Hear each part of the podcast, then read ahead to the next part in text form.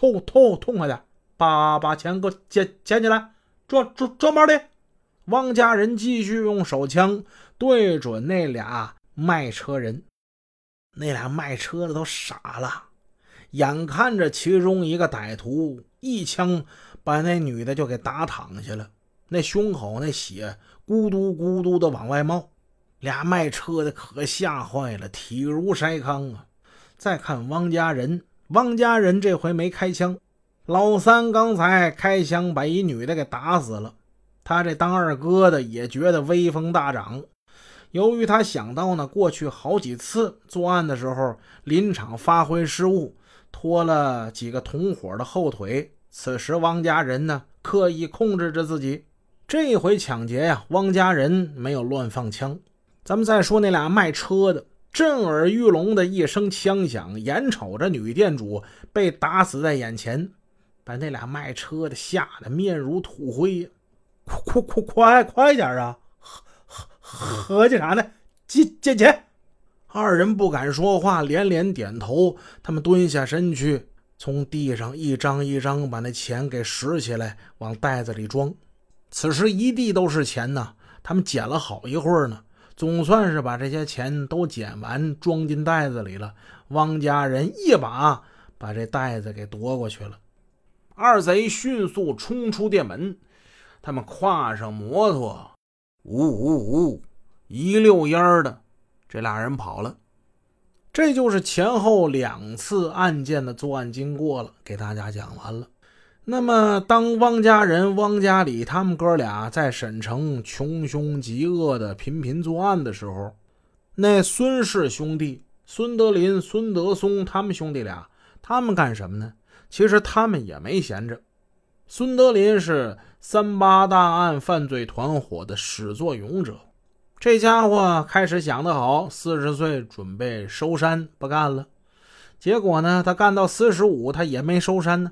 继续带着他三弟孙德松在犯罪道路上，这家伙就想一条道走到黑了。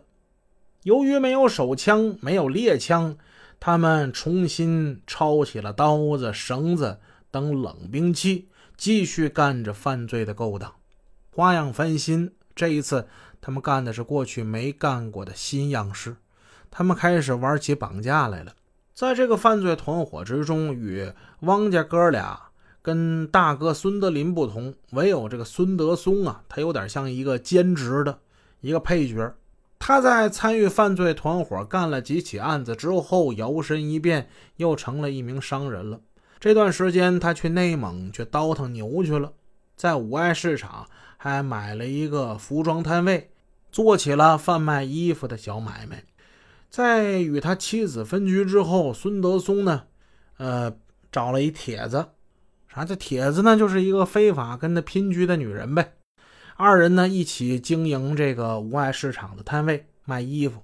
要说孙德松啊，在家里啊颇有个孝子之名。父亲生病了，他去服侍；奶奶身体不舒服，他去照顾。他这个大孝子呢，博得了孙氏家族的称赞。然而他的运气实在是太差。孙德松啊，跟他哥一样。爱好赌博，赌博呢，就算把他赚的这点钱基本上都给输光了。去内蒙倒腾牛呢，没赚着啥钱。服装这边赚那点钱呢，全都让他给赌了。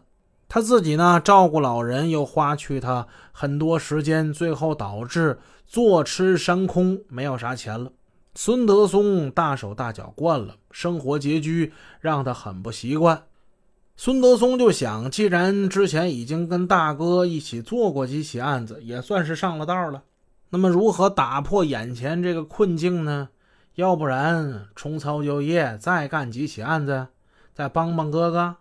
这一回啊，是孙德松主动联系他哥的。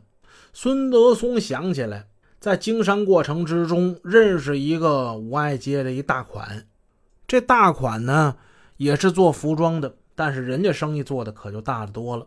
他们家里呢，男人负责在南方上货，女的负责在五爱市场经销。孙德松知道这两口子太有钱了，在市内好几个地方都买了房子了。年近四旬的女业主在家庭中的地位很重要。